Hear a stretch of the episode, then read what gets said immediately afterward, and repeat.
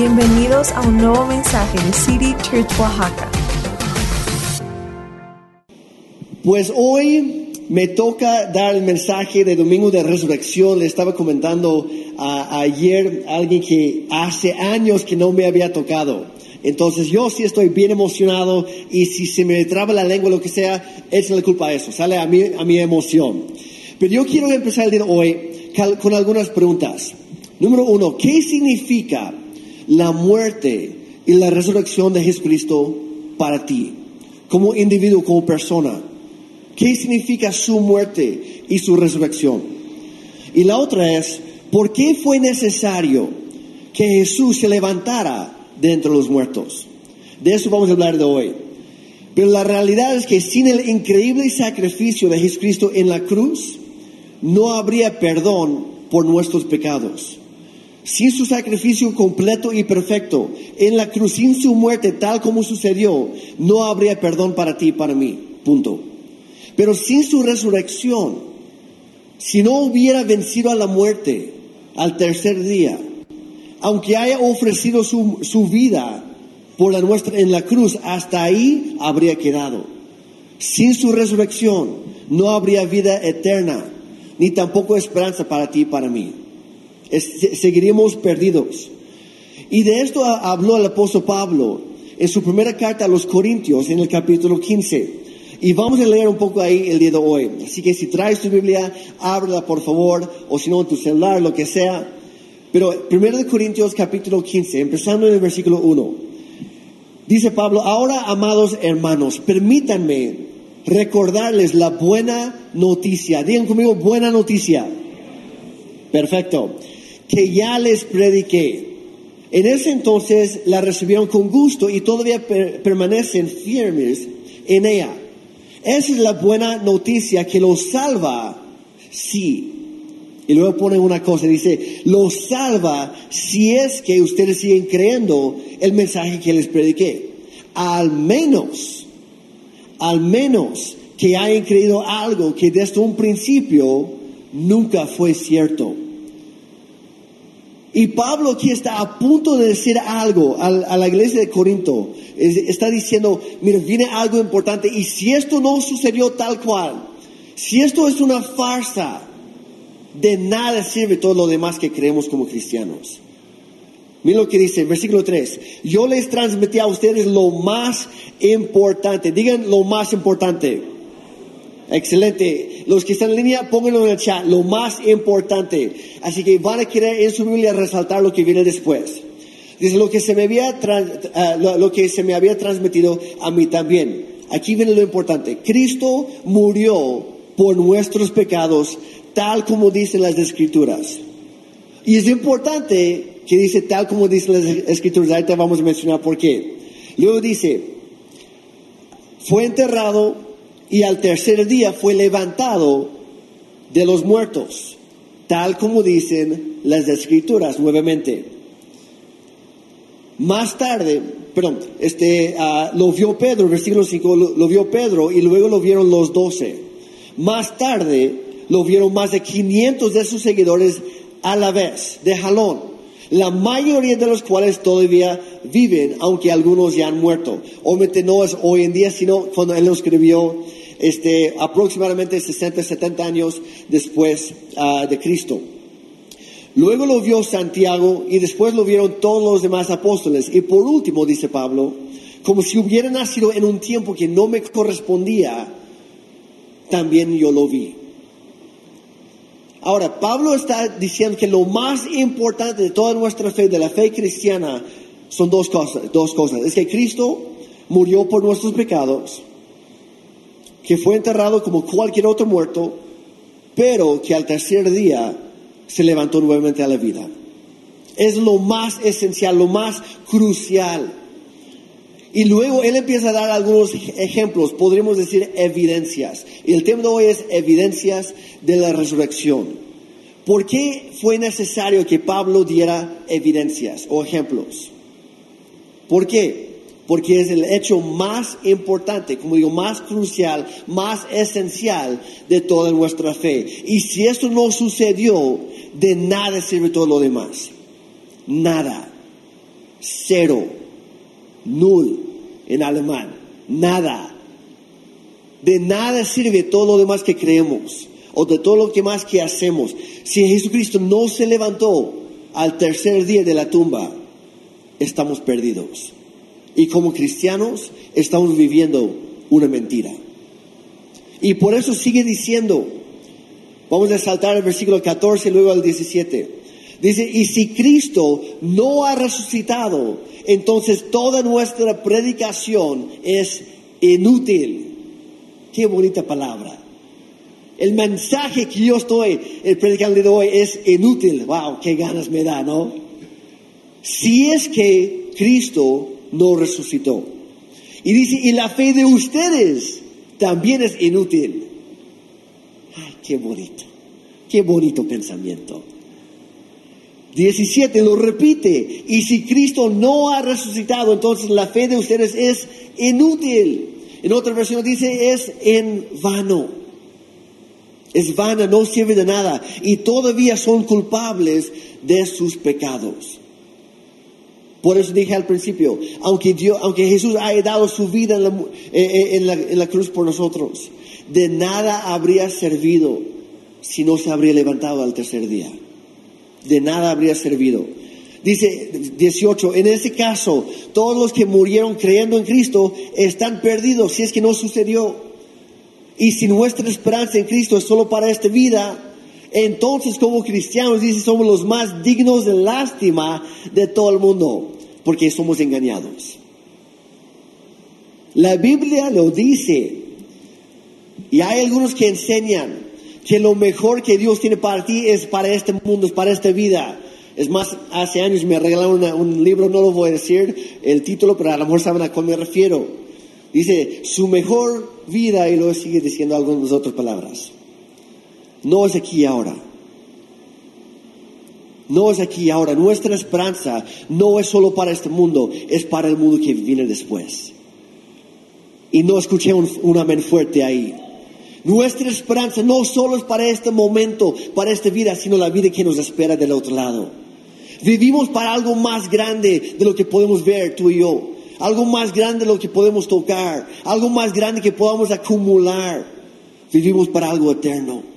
Y esa es nuestra, esperanza, dice el versículo 20. Lo cierto es que Cristo sí resucitó de los muertos. Él es el primer fruto de una gran cosecha, el primero de todos los que murieron. Y algún día tú y yo también vamos a morir, pero gracias a Jesucristo vamos a vivir para siempre. Tiene que gritar más fuerte, iglesia. Gracias a lo que Jesús hizo, tú y yo tenemos una esperanza que dura para siempre. Gracias a lo que Él hizo, tenemos una vida eterna esperándonos del otro lado. Gracias a lo que Él hizo, tú y yo somos perdonados, somos sanados, somos hechos nuevas criaturas en Dios. Pero, si no resucitó, todo es una mentira. ¿Cómo cambia esto tu manera de vivir cada día? ¿Te afecta de alguna manera? Debería.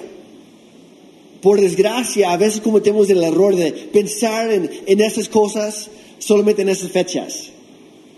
O, en Navidad o Semana Santa, cuando hay vacaciones básicamente.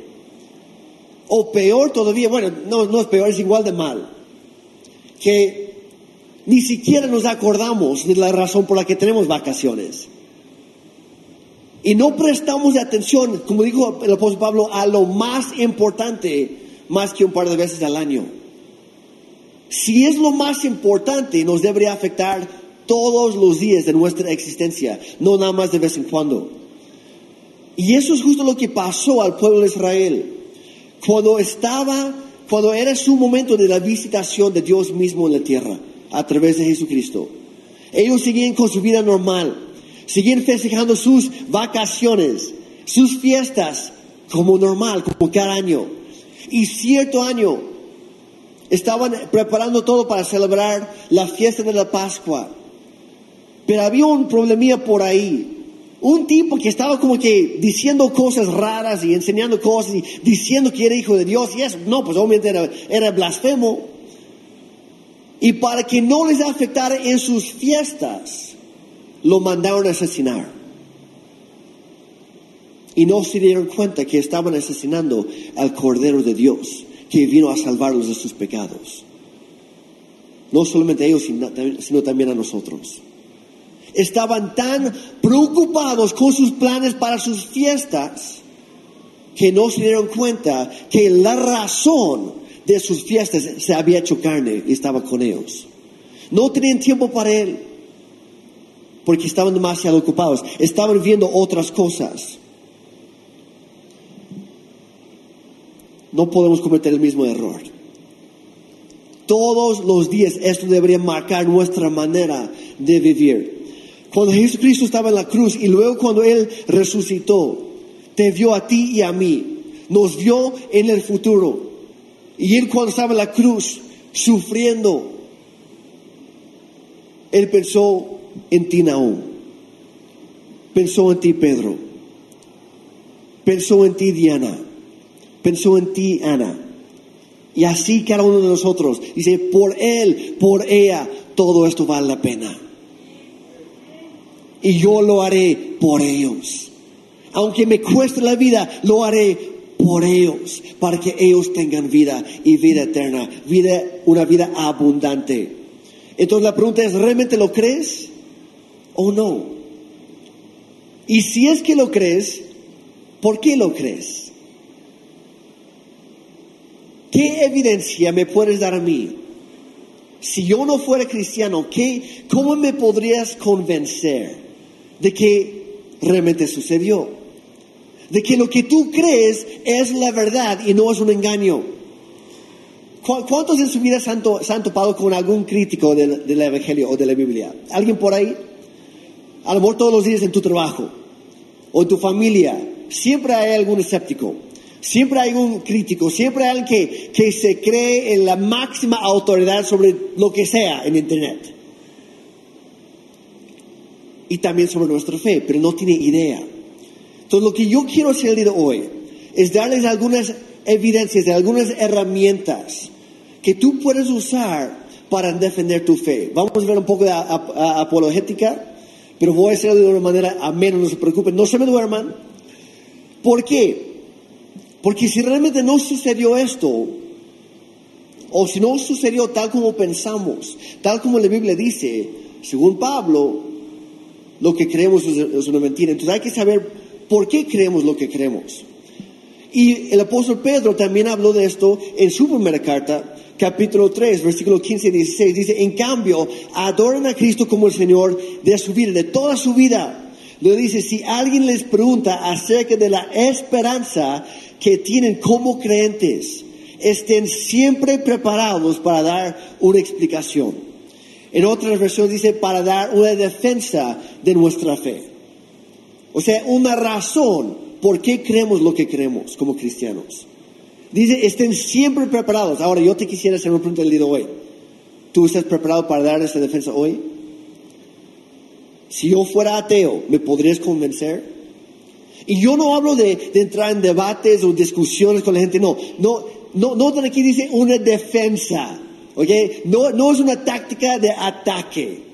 No es una estrategia para atacar o golpear a los demás con, nuestra, con, lo que creemos. Es una defensa. Porque naturalmente nos van a ver a nosotros si es que vivimos de acuerdo a lo que creemos. Y no somos de esos cristianos que pues en la iglesia son uno y fuera de la iglesia son otro. No, si somos cristianos de, de veras, se va a notar. Y los demás nos van a preguntar, oye, ¿por qué haces esto? ¿Por qué no haces el otro? Oye, ¿por qué eres tan diferente? Oye, ¿por qué en medio de la crisis tú estás todo tranquilo? ¿Por qué en medio del problema pareces tener paz? Naturalmente van a ser atraídos hacia nosotros. Y por eso dice Pedro que nos van a preguntar, ¿qué es lo que tienen? Y en ese momento hay que estar preparados. Entonces es lo que vamos a hacer el día de hoy. Dice, dice, pero hágalo, y ojo aquí, con humildad y con respeto. Cuando, cuando das una defensa, una razón por tu fe, hazlo siempre con humildad y respeto. Así vas a ganar, eh, ganar el corazón de los demás, el derecho de hablarles. Dice, mantengan siempre limpia la conciencia. Entonces, si la gente habla en contra de ustedes, será avergonzada al ver la vida recta que llevan porque pertenecen a Cristo. O sea, lo que estamos predicando, más vale que lo estemos viviendo. Así de sencillo. Entonces, hoy les quiero dar algunos hechos indiscutibles. Me voy a alejar de la Biblia por un momento, no que sea mala, pero simplemente si hablas con un ateo y tú dices, no, es que la Biblia dice esto, simplemente te va a decir, ¿sabes qué? Yo creo que la Biblia es una mentira, así que no la uses para convencerme, usa otra cosa. Y si lo único que tienes es la Biblia, estás fregado, ya perdiste. Ahora, la Biblia es la palabra de Dios. ¿Están de acuerdo? Pero no todos lo reconocen. Y a veces requiere un pequeño, un pequeño empujoncito, por decirlo así, para que vean que la Biblia efectivamente es la palabra escrita de Dios y que sí tiene autoridad. Entonces lo que voy a hacer hoy es darles evidencias que sí mencionan la Biblia, pero también se comprueban fuera de la Biblia. ¿Ok? Por ejemplo, eh, el profesor de historia clásica en la Universidad de Auckland, en Nueva Zelanda, Eduardo Blakelock, que ya murió, pero el siglo pasado era considerado una de las máximas autoridades en cuanto a toda la historia clásica en el mundo entero. Él dijo lo siguiente, soy un historiador. Mi manera de acercarme a la historia clásica es por medio de los hechos, solamente los hechos. Y yo les digo que la evidencia de la vida, la muerte y la resurrección del Cristo es basado en los hechos y es más auténtica que la mayoría de la historia antigua. Un profesor de historia clásica dijo eso, yo no lo inventé. Otro, él sí era cristiano, entonces vamos con un enemigo del Evangelio, el historiador y crítico de la Biblia, Sir William Ramsey, también del siglo pasado. Es más, no solamente era crítico, era ateo e hijo de ateos. Aparte de ser ateo, era, pertenecía a los masones. O sea, él odiaba a los cristianos. Y él, en sus primeros años, se hizo igual profesor, enseñaba de toda la cosa. Y él simplemente, él, decía, no, la Biblia no es cierto, así que nunca, ni siquiera me interesa leerla, porque sé que es un fraude. Y él se dio a la tarea, pasó los siguientes 15 años de su vida tratando de difamar a Lucas como historiador, con tal de comprobar que el Nuevo Testamento era un fraude. Y al final de sus estudios concluyó lo siguiente, dijo, Lucas es un historiador de primer rango, resulta. Este autor, dijo, debe ser reconocido entre los historiadores más grandes de todos los tiempos. ¿Alguien sabe cómo inicia Lucas su evangelio? Lucas número, eh, capítulo 1, versículos 1 al 3. Dijo que la razón y la manera de escribir fue que usó como base por todas las cosas que escribe. Dice, es por haber investigado todo con diligencia. Y más adelante dice que es por el testimonio de los testigos oculares que estuvieron ahí presentes en el momento y también por entrevistar a los ministros de la palabra. O sea, literalmente Lucas se dio a la tarea de hacer entrevista tras entrevista tras entrevista a personas que sí lo vivieron. Y de acuerdo a que él, ellos dijeron, él lo escribió y luego acomodó todo en orden para nosotros. Por eso muchos me han preguntado, Jeremy, ¿cuál es el primer, si, si nunca he leído la Biblia, cuál es el primer libro de la Biblia que debo leer? Y yo, yo contesto muchas veces, depende de tu personalidad. Si, si, si a ti te gustan las historias increíbles, pues sí, Génesis está bien. No te atreves a leer los demás que siguen ahí. Porque después de las historias viene una lista de nombres y números y nombre. Aburre un poquito. Si eres de los estudiosos, ah, entonces ahí sí agarres onda. Si eres de los que te, que te gustan las cosas en orden, lee Lucas, porque él lo escribió en orden. Si a ti te gusta nada más que las cosas estén bien y perdóname la expresión, pero buena vibra, o que se siente bien, como tu cuate, lee Juan, quien fue el mejor amigo de Jesús. Y él escribe no como Lucas, no todo en orden. Juan escribe todo el chilaque así, agarra de aquí, de aquí, aquí. Pero para él se vale lo más importante, porque era su cuate. Y escribió, me gustó, ah, esta ministra, ah, me acordé del otro, y así, o sea, eh, va brincando de aquí para allá. Lucas lo escribió todo en orden. Y por eso cada evangelio tiene diferente perspectiva. Y si lees los últimos capítulos de cada evangelio, da a veces diferentes detalles de la resurrección, porque cada quien escribió lo que él consideró, lo que era lo más importante. Pero sumas todo y ya captas la historia completa. Entonces también deberías leer la Biblia completa, porque toda la Biblia, a fin de cuentas, habla de Jesucristo. Y bueno, aparte de que también ha habido cientos y cientos y cientos de descubrimientos arqueológicos, que no tenemos tiempo para entrar todo eso hoy, para comprobar la veracidad de la Biblia, pero también se han encontrado más de 24 mil, 24 mil manuscritas originales del Nuevo Testamento, que fueron escritos a más tardar en el año 80 después de Cristo. Que por cierto, la, otra obra literaria que tiene más validez en el mundo entero son las, es el Iliad y las obras de Homero. Y solo han encontrado 3.000 copias originales. Del Nuevo Testamento son 24.000. Y nadie duda de Homero. Pero de repente sí dudan del Nuevo Testamento. Porque parece que es, es demasiado Ah, increíble como para creer, pero es cierto. ¿Y por qué menciono el año 80? Porque obviamente la mayoría de los testigos oculares, los que estaban ahí, siguen vivos. Y si no fuera cierto, ellos habrían sido los primeros en decir, oye, oye, espérame, yo estaba, ese, ah, yo estaba ahí ese día, y así no sucedió. Pero todos estuvieron de acuerdo con lo que se escribió.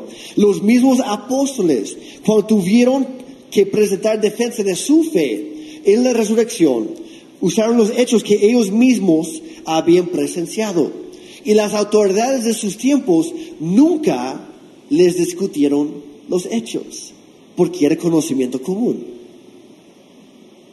Leen la Biblia, ahí está.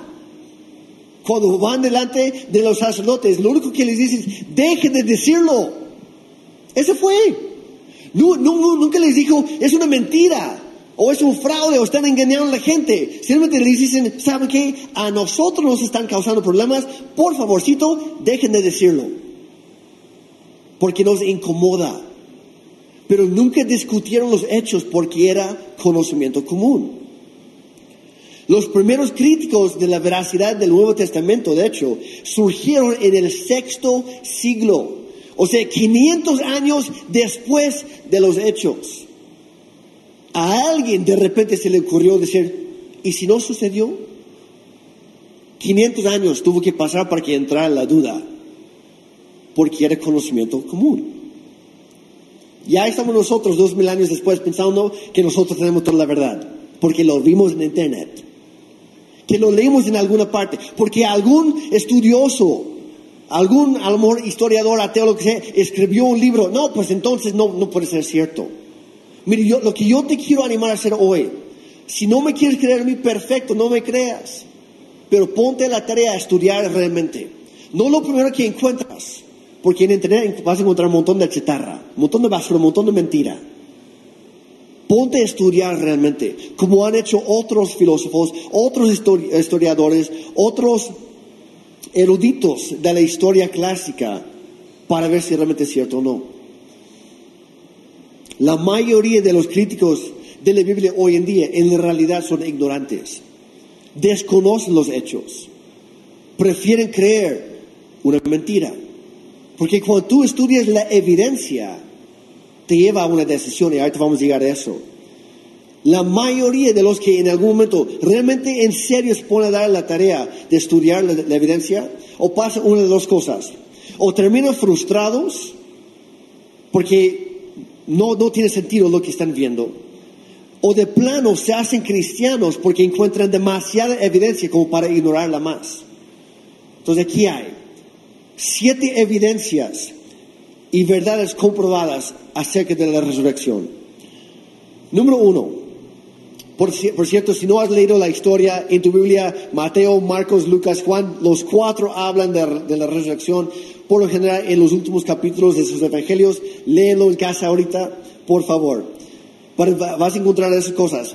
Esas cosas se encuentran fuera de la Biblia también. Número uno, el sello romano estaba roto. ¿Se acuerdan de la historia? Que los sacerdotes fueron con Pilato dijeron, por favor, pon, pon el sello romano sobre la tumba. Y lo que eso significaba es que donde aparecía el sello romano, llevaba consigo impuesto ahí la autoridad del mismo emperador. Y la furia de todo el imperio, que por cierto era el imperio más grande, más poderoso y más sangriente en la historia del mundo. No era para estar jugando con ellos. Y el sello romano, si alguien lo rompiera, era castigado por muerte. Porque era desafiar al mismo emperador. Que por cierto, los emperadores romanos decían que ellos eran dioses. Entonces era, desafiar, según ellos, a Dios mismo. A ese grado. Pero ahí estaba, en la tumba el sello estaba roto. Y la historia romana habla de esto, que alguien se atrevió a romper el sello. Y nunca encontraron al culpable. Número dos, la tumba estaba vacía, la tumba de Jesucristo. Todos los datos y todas las tradiciones, tanto judías como romanas, como digo, en historia secular y por cierto hostil, tanto los judíos como los romanos odiaban a Jesucristo. Sin embargo, en su historia secular y hostil, ellos hablan de la tumba vacía de Jesucristo. No solamente en la Biblia. Ellos lo afirman. Número tres, la piedra que usaron para tapar la tumba, la, la piedra fue removida. Según los testigos oculares, encontraron, no como, encuentra, no, no- como vemos en las películas o está en tu Biblia de niños algo así, que la piedra está ligeramente movida a un lado de la tumba. Así no fue. Lo siento, te engañaron. Los testigos oculares encontraron la, piedra cuesta arriba en la colina, como si alguien, como algún gigante la hubiera tirado ahí. Hay un pequeño detalle. Esa piedra pesaba entre una tonelada y media o hasta dos toneladas. Era humanamente imposible. No tenían la maquinaria como tenemos hoy en día para mover esa piedra y aparte ponerla cuesta arriba en la colina. Pero ahí estaba. No fue por fuerza humana. Ahí digamos eso. Ahí estaba. Número cuatro. Los soldados romanos huyeron de la escena. ¿Por qué es importante esto? Circuló, de hecho, menciona eh, en, en Mateo capítulo 18, este, que, ah, que circuló un rumor, una mentira, que los soldados habían quedado dormidos. Y no se dieron cuenta cuando los discípulos o alguien más llegaron para mover la, la- piedra, tirarla por ahí y sacar la- el cuerpo de Cristo. Pero el detalle es que quedarse dormidos en sus puestos, según la ley romana, significaba su ejecución.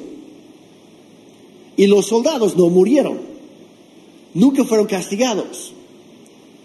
La única razón por la cual un soldado romano podía dejar su puesto en batalla o en guardia, la única razón era que si el enemigo era más grande, más poderoso y si la batalla ya estaba perdida. Solamente bajo esas condiciones poder escapar y ahí solamente para pedir a más refuerzos. Y es lo que hicieron. Es el número, cuatro. Número cinco, las vendas lo dicen todo. Las vendas que ocuparon para envolver el cuerpo de Cristo después de, de- de bajarlo de la cruz, lo- lo vendaron temporalmente porque como ya iba a ser Pascua, no les dio tiempo para darle un entierro correcto, para ponerle especies y toda la cosa, para que no apestara el cuerpo, para darle, por decirlo, un, un, un entierro digno.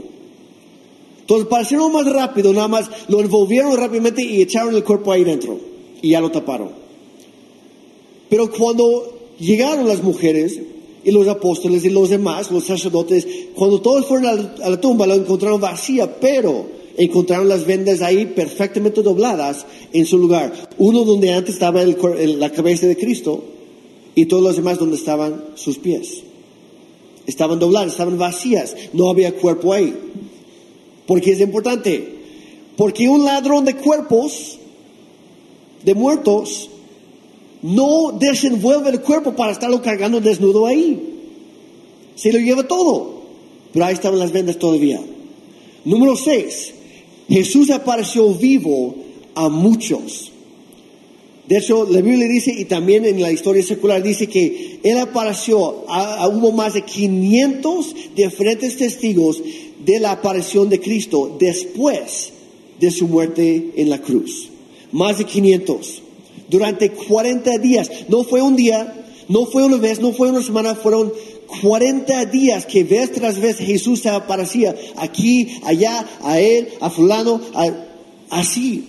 Más de 500 personas durante 40 días. Y número 7, las mujeres. Ya sé que, es, que estás pensando, Jimmy, ¿qué tienen que ver las mujeres aquí? Pues el hecho es que, igual como en algunas culturas hoy en día, y no debería ser así, pero en ese momento era peor. Y la, la palabra de una mujer no tenía validez alguna. No valía nada. Es más, si lees tu Biblia, es por eso que cuando fueron las mujeres y contaron la- lo sucedido a, a los apóstoles, se rieron de ellos y dijeron, no, no, es una tontería. Porque si una mujer lo decía, según ellos, no podía ser verdad. Ahora, ¿por qué es importante entonces que fueran mujeres que encontraron la tumba vacía primero? Que tuvieron el primer encuentro con Jesús después de estar muerto, ya vivo otra vez. ¿Por qué? Es lo siguiente. Si alguien quisiera hacer un cuento, una farsa, una mentira, un engaño, en ese entonces jamás escogerían a mujeres para ser las primeras. Pero Dios sí lo hizo.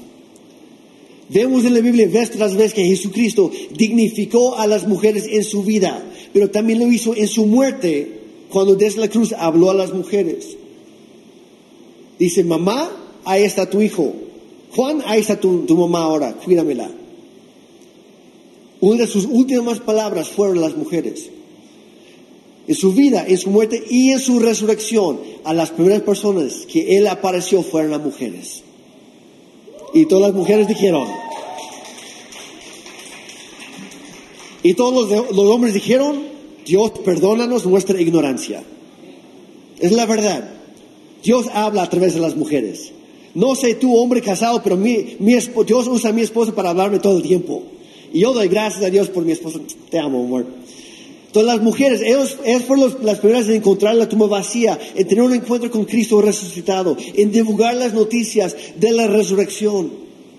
Y si fuera mentira, las mujeres no, nunca habrían aparecido en la historia. Pero ahí están. Siete evidencias, hay muchas más. Pero cada una de ellas se puede comprobar fuera de la Biblia. Y obviamente la Biblia también lo menciona, lo relata. Ahora, hay cuatro teorías comunes que usan los ateos y los críticos de la Biblia, especialmente de la resurrección de Cristo. Y tratan de explicar cómo es que realmente no sucedió así. A lo mejor han oído algunas de ellas. La primera es la teoría del coma. O sea, que Jesús realmente no, no murió en la cruz. Sino simplemente estaba ahí un par de horas y pues por la pérdida de sangre, como no había comido desde la noche anterior, que fue su última cena con sus discípulos, estaba ahí por perder tanta sangre, simplemente se desmayó. Y todos ahí pensaron, ah, no, pues ya murió. Entonces, con la prisa de la Pascua y las preparaciones para su fiesta, pues lo bajaron rápido de la cruz, lo envolvieron y pues menos podía despertarse porque pues le quitaron un poco de oxígeno y ya corrieron, lo, lo lanzaron a la tumba, cerraron ahí con la piedra y pues se fueron. Y tres días después, por casualidad, Jesús se despierta otra vez. Porque no había muerto, solamente desmayó, entró en coma. Pero se despertó al tercer día. Se despertó, dicen, no resucitó, no se levantó de los muertos. Y es la teoría del coma. ¿Cuáles son los problemas, los problemas con esta teoría? Pues en primer lugar, un desmayado, uno sin fuerza, si acaban de decir que no, pues fue por pérdida de sangre, entonces no tiene fuerza alguna, no ha comido ni tomado agua en tres días por lo menos. ¿Tú crees que, alguien así, un tipo débil, sin fuerzas, medio desorientado, de repente se despierta, ay caray, ¿en dónde estoy?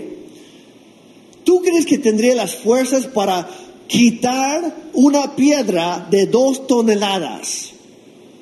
Y aparte echarla a su hombro, cargarlo en la colina y lanzarla por ahí.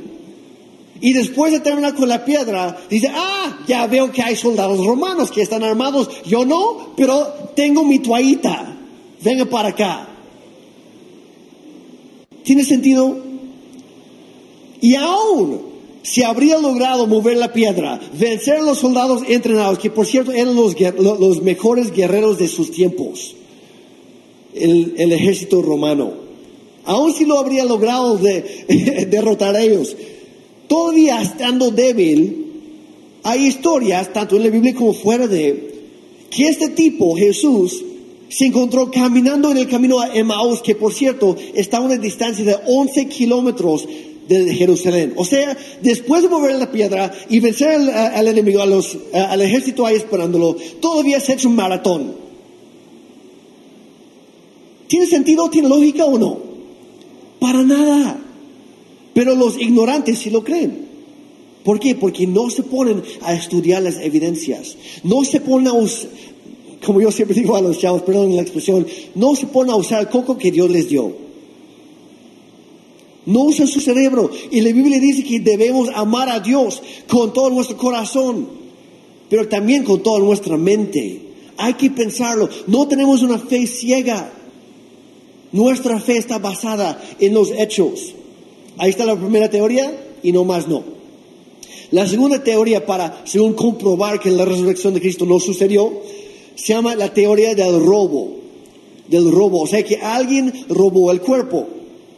Pues nuevamente hay algunos detalles que considerar. En primer lugar, había un ejército afuera cuidando ese mismo cuerpo para que nadie, los, nadie lo robara. Aun si los, nuevamente si alguien, quien fuera, fuera a derrotar el, ejército ahí, los soldados ahí esperando, nadie tenía motivo alguno para robar el cuerpo. Los romanos quieren asegurarse que el cuerpo se quedará ahí. ¿Por qué? Porque pensaron que Jesucristo era un rebelde que iba a levantarse, levantar una rebelión en contra del imperio. A ellos no les convenía que tener, que no, no les convenía tener el cuerpo afuera. Les convenía tener a un muerto adentro. Porque los muertos no pueden iniciar revoluciones. Los judíos no tenían motivo. Ellos fueron quienes mandaron a asesinarlo. Los mismos discípulos no tenían motivo alguno porque ni ellos habían entendido todo lo que Jesús había prometido acerca de levantarse de entre los muertos al tercer día. Ellos no lo habían comprendido. Y aparte, eran una bola de cobardes. ¿Cuál es la gran historia que encuentras en los cuatro evangelios? ¿Por qué fueron las mujeres a la tumba? Porque todos los hombres estaban encerrados detrás de una puerta trabada en un cuarto oscuro para que nadie los encontrara.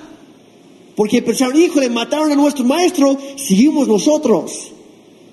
Dice, Dios nos va a dar cuello, mejor vamos a encerrarnos y escondernos y hasta que todo eso pase. Ellos no tenían motivo para rescatar el cuerpo de su maestro. Nadie tenía motivo. Entonces, la idea del robo, pues tampoco. Porque ¿quién se lo llevó entonces? Nadie lo quería. La tercera teoría se conoce como la teoría de la alucinación. Y es la idea de que realmente Jesús nunca apareció a nadie que los que tuvieron un encuentro con el Cristo resucitado simplemente se estaban imaginando cosas. Pues el, problema con eso es que esa misma idea es inconsistente con la ciencia, con la naturaleza de las alucinaciones. Por lo general, las personas que tienen alucinaciones son personas muy nerviosas y también muy imaginativas. Y también ayuda si estás fumando cierto tipo de drogas. Pero es imposible que varias personas con diferentes personalidades, incluso con diferentes trastornos, si quieres llevarlo a un extremo, incluso si fumaran las mismas drogas juntos, no tendrían la misma alucinación. Y los que han probado drogas alguna vez en su vida saben lo que estoy hablando. Estás con tu cuate tomando quién sabe qué y tú ves dragones púrpuras ahí en el cielo flotando y el otro ve unos, unas criaturas del mar por ahí. Las alucinaciones siempre son de manera individual, nunca es comunal. Es imposible tomando en cuenta que muchos diferentes tipos de personas vieron a Jesús después de estar muerto, es imposible que varias personas tengan la misma alucinación al mismo tiempo. Sin embargo, Jesús apareció a tres de las mujeres fuera de la tumba, en el jardín, en el huerto. Tres de las mujeres. Luego, Jesús aparece a diez de, de los discípulos porque Judas Iscariote ya se había ahorcado y Tomás no estaba ahí. Entonces apareció a diez de ellos cuando estaban encerrados como, como cobardes. Y Jesús aparece ahí. Y los, los diez tuvieron la misma visión, la misma alucinación. Es imposible. Más adelante, Tomás regresó y Jesús aparece ahora sí a los once. Después de eso, como ya mencioné, dos estaban caminando a Emmaús. Jesús echando su maratón ahí y aparece ahí. Después de eso, Jesús aparece a siete de los discípulos que habían ido con Pedro para ir a pescar.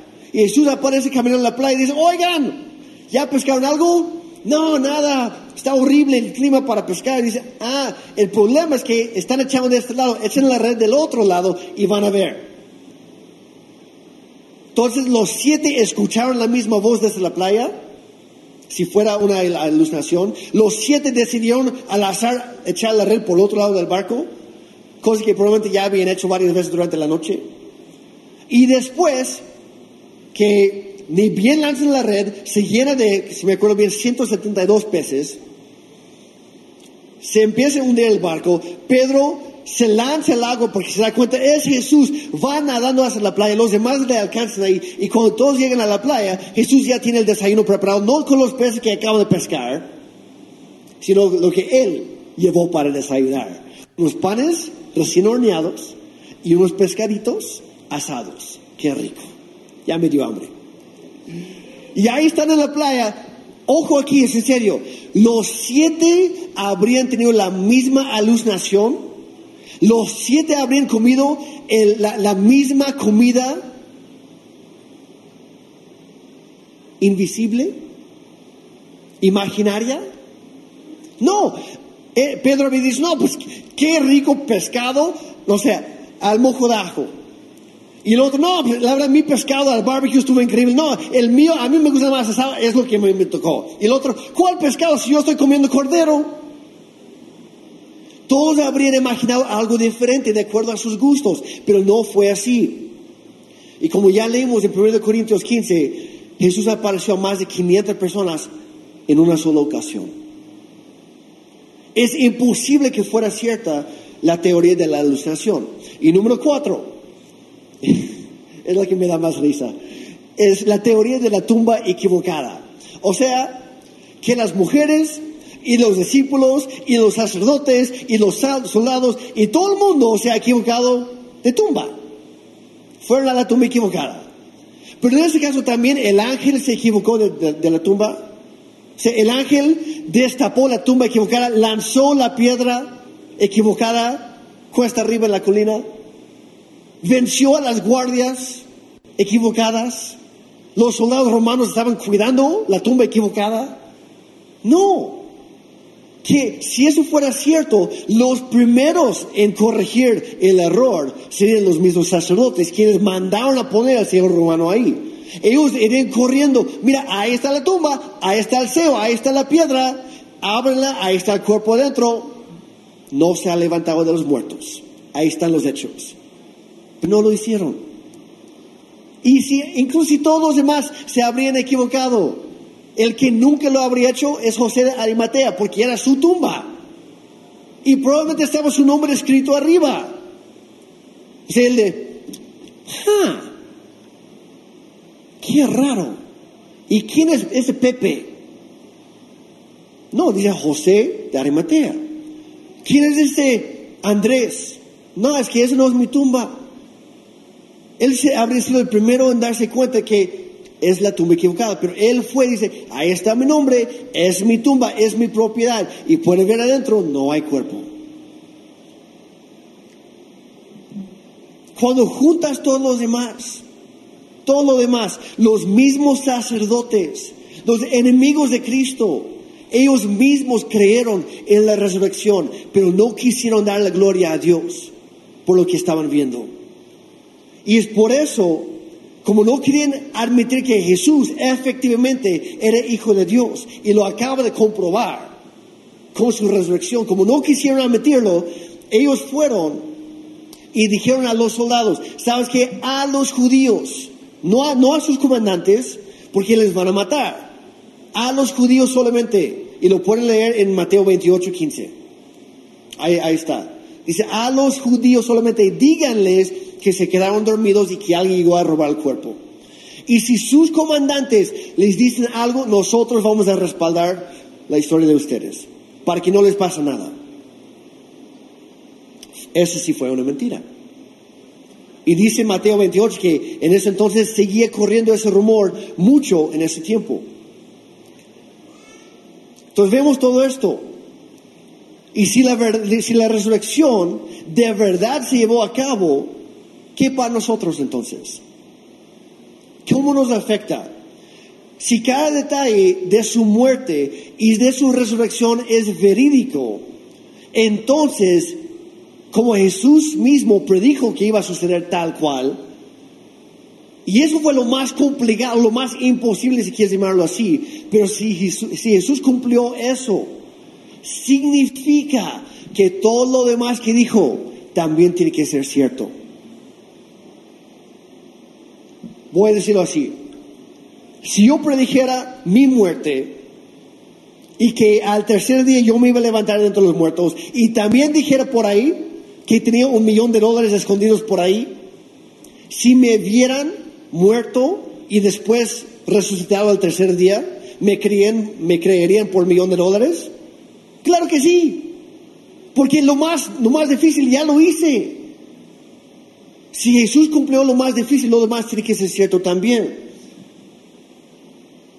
Hay otros líderes religiosos a lo largo de la historia humana que han tratado de hacer lo mismo. Abraham, el, el, por decirlo, el líder religioso de los judíos. Hoy en día los judíos saben exactamente dónde está su tumba. Él nunca dijo, voy a levantarme de los muertos. No, él no se atrevió a decirlo. Él dijo, yo voy a ver mi, mi Salvador, pero ya después de muerto. Porque Dios se lo había prometido que uno de sus descendientes, él nunca lo iba a ver en vida. Así que no prometió tal cosa. Y hoy en día puedes visitar la tumba de Abraham. Ahí está el cuerpo. Bueno, los restos del cuerpo. Mahoma, el líder religioso de los musul musulmanes. Él predijo su muerte, pero también dijo que iba a levantarse de entre los muertos. El problema es que falló con algunos detalles de su muerte, de que murió, sí, murió, pero no tal como él dijo, o predijo más bien. Y él nunca se resucitó. Hoy en día y cada año los musulmanes viajan a Meca, su ciudad religiosa ahí, para celebrar la muerte de su líder y visitan la tumba porque nunca se levantó de los muertos. Buda, él dijo, me voy a morir, pero voy a regresar en otra forma con la reencarnación. A lo regreso como un sapo, si me porto bien, a lo mejor como un perrito, si me porto muy mal, pues una cucaracha. ¿Cuál es el problema? Puedes visitar la tumba de Buda, ya está el cuerpo. Nadie jamás puede comprobar que él regresó como cucaracha, como algo más. Jesús fue el único que dijo, voy a regresar tal como me ven, ahí me verán otra vez. Y lo hizo. No solamente eso, pero Jesús cumplió más de 300 diferentes profecías en su concepción, su nacimiento, su vida, su muerte y su resurrección. De hecho, leí por ahí 342 diferentes profecías del Antiguo Testamento. Ahora, para los judíos hay 15 que son los, los, 15 profecías mesiánicas, ellos lo llaman, que son los más importantes. Para que alguien cumpliera tan solo esos 15, sería tener unas cuantas monedas de 10 pesos. Pero no una, sino el número que se escribe como el número 10 con 27 ceros después del 10. Para que tengan más o menos la idea de cómo sería sería tomar esa cantidad de, monedas de, a 10 pesos y aquí en la Nación de México, cubrir la superficie del país entero a una, a, una profundidad de 20 centímetros con puras monedas. Y luego decirle a un ciego que vaya en alguna parte de todo México y que agarrara una sola moneda al azar y que esa fuera una cierta moneda que tú ya habías marcado previamente. O sea, matemáticamente hablando, estadísticamente hablando, es imposible. Pero Jesús sí lo hizo, porque lo que es imposible para el hombre es posible para Dios.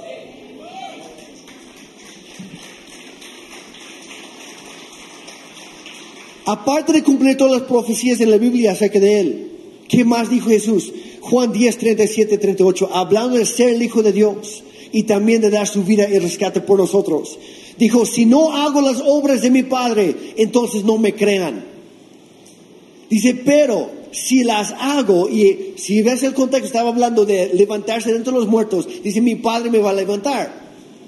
Dice, si no lo hago, si no me ven otra vez vivo después de estar muerto, no me creen, pero si las hago, si lo logro, aunque no me quieran creer a mí, dice, por lo menos crean a mis obras, crean lo que hago, crean los hechos, para que sepan y entiendan que el Padre está en mí y que yo estoy en el Padre. Se estaba igualando a Dios en ese momento. Y eso significa que Jesús o era una de tres cosas, o era un mentiroso, o era un lunático de plano, estaba requete loco, o realmente es el Señor. Es quien dice ser.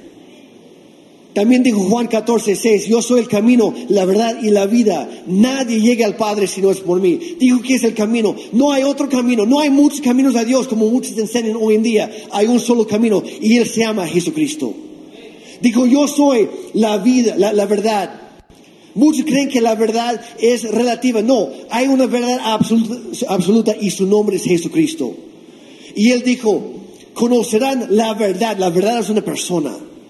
Digo, conocerán a la verdad y la verdad los hará libres. Lo que te hace libre no es el conocimiento que tú puedes leer.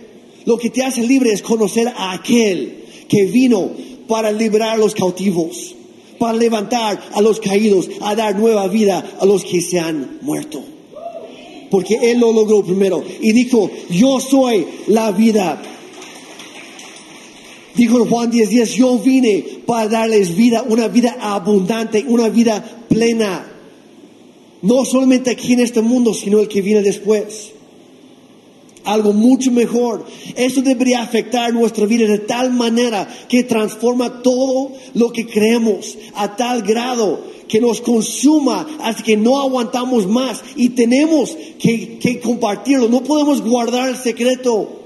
Porque si es cierto, hay que contarle a alguien más de las buenas noticias que tenemos, de esta buena esperanza que Dios nos ha dado a través de Cristo. Esto tiene que mandar en cada área de nuestra vida. Como hablamos el, mes pasado, si eres cristiano y si tú crees esto, si Jesús es el Señor de tu vida, va a mandar en el área de cómo manejas tus finanzas. Va a manejar tu manera de tener y escoger amistades va a mandar tu manera de tratar a tu cónyuge y a tus hijos. Va a mandar la manera en la que trabajas todos los días. Va a mandar la manera en la que hablas. Como dijo eh, el apóstol Pablo, que no salga de nuestra boca ninguna palabra corrupta, ni chismes coloridos, ni, eh, chismes, ni, chistes coloridos, ni bromas pesadas, ni groserías, porque cuando hablamos hay que hablar la verdad y reflejar la verdad que es Jesucristo. Nos tiene que afectar en todo lo que hacemos, porque la resurrección es la base de nuestra fe y sin ella todo se derrumbe. Todo se va por la ventana. Si la resurrección no sucedió, estamos perdidos. Y como dijo Pablo, somos los más dignos de lástima en todo el mundo. Pero si es que sucedió, cambia todo. Cambia todo. Es por esta razón, y por eso les hablo de esto de hoy, es por esta razón que el diablo ha intentado vez tras vez a lo largo de la historia de sembrar dudas, de sembrar críticas, de sembrar ideas erróneas en cuanto a la resurrección, porque él sabe que una persona que lo entiende, lo cree y corre con eso es capaz de cambiar el mundo entero. Y eso hemos sido llamados tú y yo a hacer. Jesucristo en sus últimas palabras dijo a sus discípulos, dice, vayan por todo el mundo, hagan discípulos y que ellos hagan más discípulos, enseñándoles a obedecer todo lo que yo les he enseñado a ustedes y cuéntenles de lo que han visto, de lo que han vivido.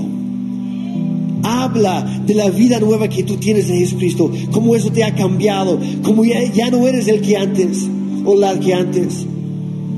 Todavía puedes visitar hoy en día la tumba de Jesús y la vas a encontrar vacía como siempre.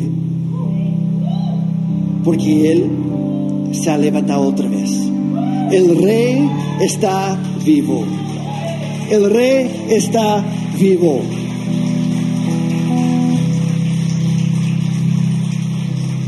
Y todo eso para llegar a este punto. Llegamos a una decisión. Para a cualquier persona que se pone a estudiar esto, o decides ser ignorante, pero ya no tienes razón, ya no tienes explicación, ya, ya, ya, ya, no puedes llegar a Dios y no, pues que no sabía, ahora lo sabes. Tienes que tomar una decisión.